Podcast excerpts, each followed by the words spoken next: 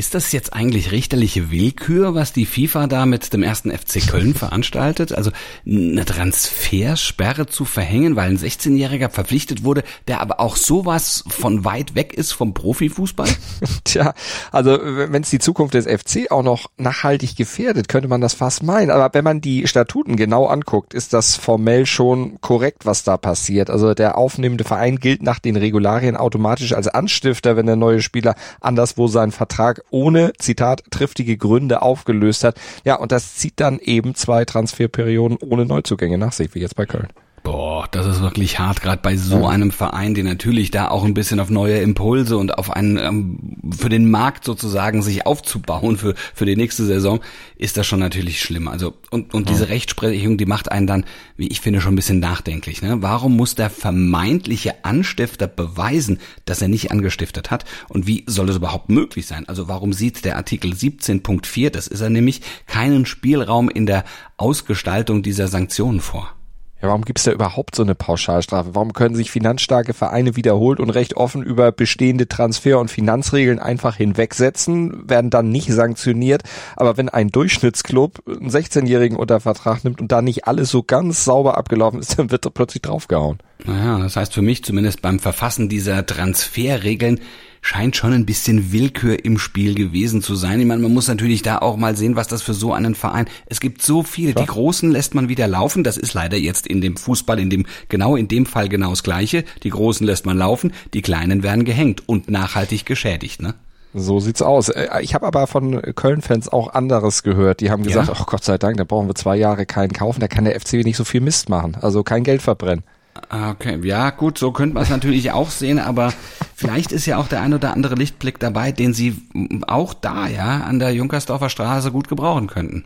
Ja, mal gucken, also wann sie zurückkehren und wer vor allen Dingen früher zurückkehren wird. Der erste FC Köln ins Transfergeschäft oder wir mit Stand jetzt, denn das müssen wir unseren langjährigen Fans leider mitteilen mit der heutigen Folge, begeben wir uns erstmal in ja, eine Kreativpause. Ja, nach rund 600 650 Folgen, Malte, ne, täglich frühes Aufstehen, ist es Zeit, sich mal so ein bisschen zurückzulehnen, zu gucken, was haben wir gemacht in den letzten fast drei Jahren.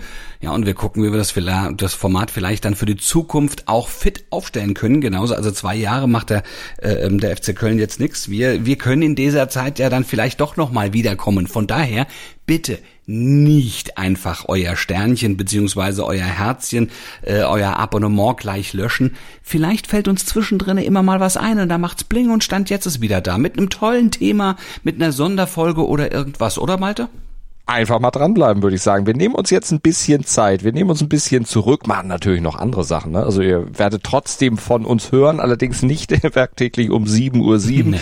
und nicht bei Stand jetzt, aber vielleicht doch zwischendurch mal, wenn wir mal was kommentieren wollen. Da sind wir Nein. natürlich auch wieder da, aber insgesamt sagen wir mal, es ist erstmal eine unbestimmt lange Pause. Aber heute erzählen wir euch natürlich erst nochmal, warum Bayern das Top-Duell gegen den BVB eigentlich gar nicht verlieren kann am Wochenende. Und wir hören Abschiedsworte, nicht von uns, aber von Nils Petersen. Boah, das tut mir ein bisschen leid, ne? Aber also der nimmt nicht nur eine Kreativpause, sondern der geht in den Ruhestand, hat schon ein Bild gepostet mit den Fußballschuhen, die am Nagel hängen. Aber erst richtig im Sommer und wir Ja. schauen außerdem noch auf die Psychologiefähigkeiten von Ingolstadts Headcoach. Das alles gibt es gleich nach dem letztmaligen Opener und dem laufenden Newsblock. Ja, so ähnlich heißt das. Genau. Darüber spricht heute die Sportwelt. Stand jetzt, Der erste Sportpodcast des Tages. Meinungen, Hintergründe und Analysen. Stand, Stand, Stand, jetzt. Mit Malte Asmus und Andreas Wurm. Analyse. Also Malte, wenn man so auf die Statistik schaut, ne, hat der FC Bayern eigentlich gar keine Chance am Samstag im Topspiel gegen den BVB. Jetzt musst du mir nur sagen, welche Statistik meinst du genau? Also die hier, nur zwei der letzten 21 Spitzenspiele in der Bundesliga zwischen dem Tabellenersten und dem Tabellenzweiten wurden vom Verfolger gewonnen. Normalerweise gewinnt immer der Tabellenführer. Ja, aber das ist genau das Problem mit Statistiken. Man muss mehrmals und vor allen Dingen ganz genau hingucken, was sie aussagen und was hinter diesen Zahlen steht. Denn wer war bei den jüngsten 21 Spitzenspielen eigentlich in der Regel der Tabellenführer? Ja, da hast recht, das war der FC Bayern. Und wer war die Mannschaft, die zweimal als Verfolger dieses Spitzenduell gewonnen hat? Oh, tatsächlich auch die Bayern und der BVB holt das Spitzen, als Spitzenreiter seit der Saison 1963, 64 nur vier Siege als Spitzenreiter in solchen Top-Duellen. Okay, stellt meine These vom Einstieg natürlich jetzt komplett auf den Kopf. Also hat der BVB eigentlich ach, ich sag's laut, so gar keine Chance. Ja, jedenfalls statistisch nicht, denn es gibt ja noch mehr Statistiken, die das belegen. Das erste Heimspiel nach einem Trainerwechsel, das haben die Bayern seit 1995 immer gewonnen. Oh, die erste gut. Partie nach Verlust der eigenen Tabellenführung seit 1998 nur einmal verloren okay. und seit 2015-16 kein Spitzenduell erster gegen zweiter verloren und in den letzten sieben Spielen in der Allianz Arena haben die Bayern gegen den BVB insgesamt 31 Tore geschossen. Nur Hannover, Werder und der HSV haben mehr in sieben Spielen kassiert an der Isar. Ach, Heide Witzka, wer jetzt nicht auf den FC Bayern tippt, ja, also der muss entweder total blöd sein oder er muss Insider-Informationen haben, weiß man nicht. Interview reflektiert, bescheiden und gerade heraus. Das sind wir, aber eigentlich meinen wir jetzt nicht uns. Wir reden nicht von uns. Das sind auch drei Adjektive, die außer uns auch Nils Petersen vom SC Freiburg eigentlich perfekt beschreiben. Ja, also als Mensch, ne, wenn du den Fußballer beschreiben willst, dann solltest du noch die Begriffe Freiburger Rekordtorschütze, treffsicherster Joker der Bundesliga-Geschichte dazu nehmen und vielleicht noch Olympia-Silbermedaillengewinner. Dort habe ich ihn beim Empfang in Frankfurt an der Otto-Fleck-Schneise kennengelernt. Das ist wirklich ein guter Junge. 2016 in Rio hat er das genau. gewonnen, stimmt. Mhm. 104 Bundesligatore hat er geschossen, damit 21 mehr als Jogi Löw. Dem hat er den Freiburger Rekord abgejagt und er traf tatsächlich 33 Mal als Joker. Und mein Hund dreht schon wieder durch. Die weiß wohl offensichtlich nicht, dass heute letzte Folge ist. Kann doch nicht sein. Ja, und gerade wenn wir über Nils Petersen sprechen, ne, wobei ja, der ist also, ja, das ist aber, aber Gott, ähm, Stand jetzt bis zum Saisonende ist, er, ist es ja noch ein kleines bisschen hin. Da können wir dann den Hund gerne auch noch mal das ein oder andere Mal kann uns jetzt noch reinplappern. Also er hat ja auch noch Zeit, ein paar Bestmarken auszubauen. Ne? Ja. Aber dann, danach ist dann endgültig Schluss. Das hat er jetzt entschieden. Und er hat sich die ganze Sache selbstverständlich nicht leicht gemacht. Ja, das waren wirklich schwierige Wochen, ähm, die am Ende trotzdem ja auch zum Teil leider, aber ähm, wohl überlegt dazu geführt haben, dass ich äh, ja, meiner Frau, mit meiner Familie entschieden habe, äh, dem Profifußball goodbye zu sagen, so, so schwer es mir fällt und so sehr ich jetzt auch immer noch dann Gänsehaut kriege, wenn man so ausspricht, diese Endgültigkeit ist schon krass. Ähm, so richtig fühlt es sich trotzdem an, weil ähm, ja, ich eine wunderschöne Zeit hatte in diesem Business und man ja nie so ganz geht. Also ich glaube, äh, das Thema Fußball wird immer noch ein großes Thema bleiben, aber nicht mehr als Profi. Wie ist er denn zu diesem Entschluss gekommen? Also es war ja schon letztes Jahr so, dass man das erwägt hat zumindest. Ähm, dann lief es ja auch in der Rückrunde nochmal sehr gut und dann ist man schnell zusammengekommen, dass man gesagt hat, man macht es nochmal weiter, was ich bis heute nicht bereut habe. Ich durfte nochmal europäisch spielen, sogar im Achtelfinale. Ähm, und äh, ja, diese Reise des SC auch dieses Jahr, die immer weiter nach oben geht aktuell oder sehr hoch anzusiedeln ist, äh, die durfte ich begleiten und Teil davon sein. Und das äh, werde ich jetzt bis zum Saisonende noch, noch machen und alles dafür tun, dass wir am liebsten noch erfolgreicher sein werden und hoffentlich noch, noch mehr als zehn Spieler haben werden. manchmal sagt man ja auch, man soll auf, also aufhören oder gehen, wenn es am schönsten ist. Ich glaube, es ist gerade wunderschön. Ähm, wir hoffen, dass es am Saisonende noch schöner ist. Und dann äh, dafür tue ich halt alles. Aber äh, ich glaube, den perfekten Zeitpunkt gibt's ja nicht, weil der Vergleich einfach fehlt, äh, wie es wäre, wenn es weitergeht. Aber ich bin schon immer Realist und, und ähm, alles okay. Also ich habe damit absolut, äh, bin da voll d'accord mit der Entscheidung und ähm, die wird mir wahrscheinlich noch schwerer fallen, wenn es dann endgültig soweit ist. Aber jetzt äh, fühlt es sich einfach richtig an und ähm, bin toi toi toi einigermaßen gesund, komme ich aus der Karriere raus, hoffentlich, wenn es so weitergeht, toi toi toi und dann ähm, ja, werde ja trotzdem äh, das Fußballspiel nicht, äh, Fußballspiel nicht ganz einstellen, ja. Ja, er sagt also, er wird dem Fußball sicher erhalten bleiben. Vielleicht erleben wir Petersen ja bald als Schiri. Da hat er ja neulich mit Anton Stach zusammen schon mal ein bisschen geübt und wir haben hier darüber berichtet. Er hat ja auch nicht so eine schlechte Figur gemacht. Das wäre mhm. doch mal was. Ein Profi, ein Ex-Profi, der dann plötzlich Schiedsrichter wird. Bis 47 oder 48, ach nee, das ist ja auch gekippt, hätte er noch ein bisschen Zeit zu pfeifen. Hintergrund in der deutschen Eishockeyliga träumt der ERC Ingolstadt immer lauter von der Meisterschaft. Sie stehen zwar erst im Halbfinale, starteten heute Abend aber ihre Serie gegen die Adler Mannheim. Das äh, haben sie, sie haben ein enormes Selbstvertrauen, selbstverständlich nach dieser, ich will nicht sagen Vorrunde, die war auch schon verdammt gut, aber natürlich eben auch nach dem Viertelfinale. Mhm, und das Selbstvertrauen, das hat einen Namen in Ingolstadt. Mark French nämlich, das ist der Trainer. Auf den ersten Blick einer wie alle anderen, hat einen Anzug, ein Hemd, eine Krawatte, einen Kugelschreiber und einen Notizblock. Das ist ja so Standardausrüstung bei Eishockeytrainern. Aber außerdem hat er noch was, das haben die anderen nicht. Das unterscheidet ihn von seinen Headcoach-Kollegen und ist vielleicht auch der Grund für den Höhenflug seiner Truppe. Der hat nämlich einen Abschluss in Psychologie. Aha, und wie wirkt sich der bei Ingolstadt auf die tägliche Trainerarbeit aus?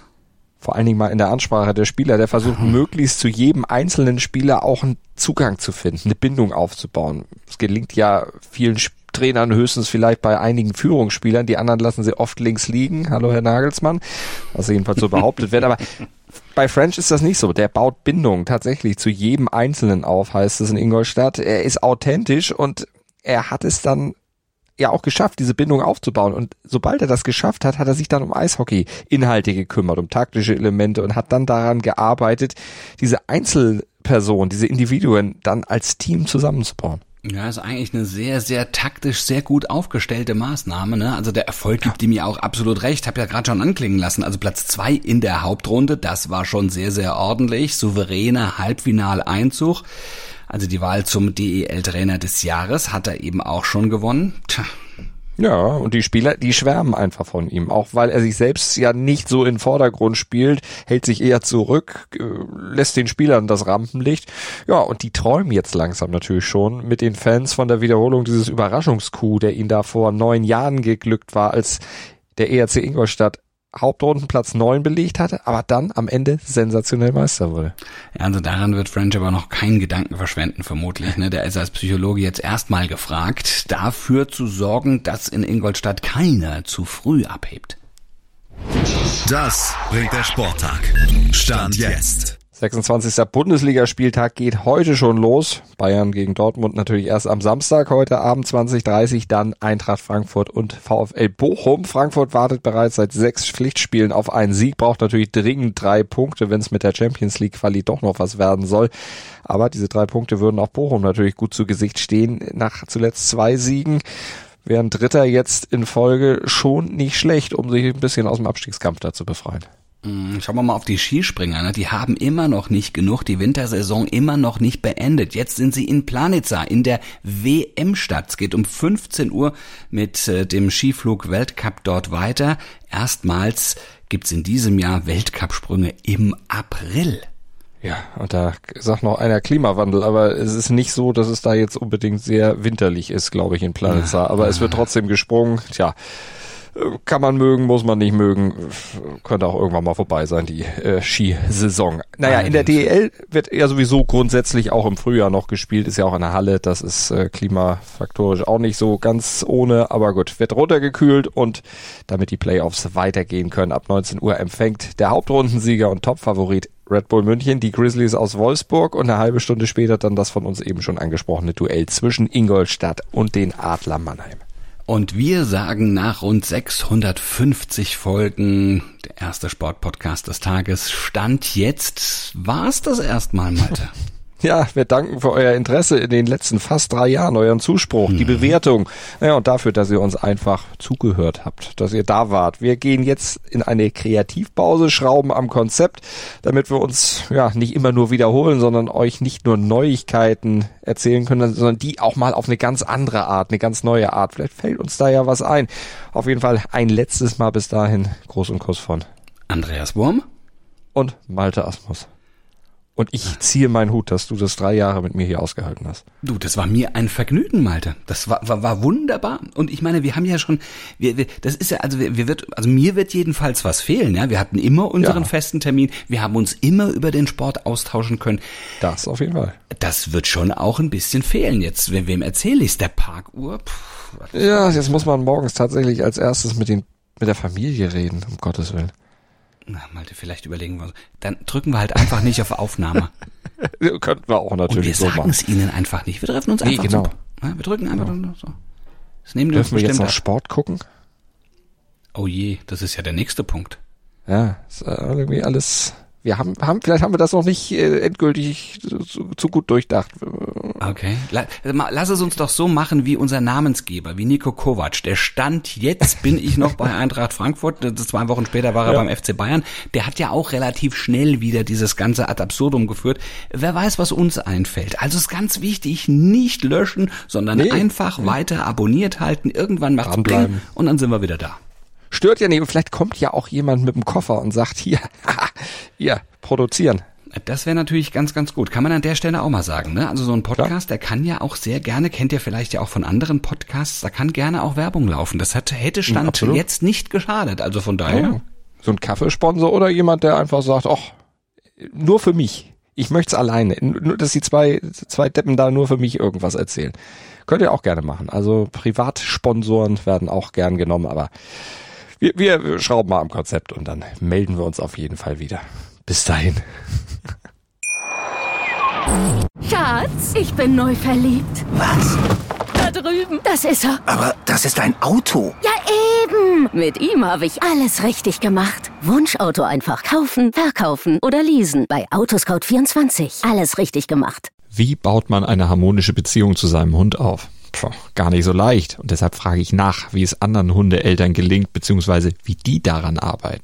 Bei Iswas Dog reden wir dann drüber. Alle 14 Tage neu mit mir, Malte Asmus und unserer Expertin für eine harmonische Mensch-Hund-Beziehung, Melanie Lippisch. Iswas Dog mit Malte Asmus. Überall, wo es Podcasts gibt.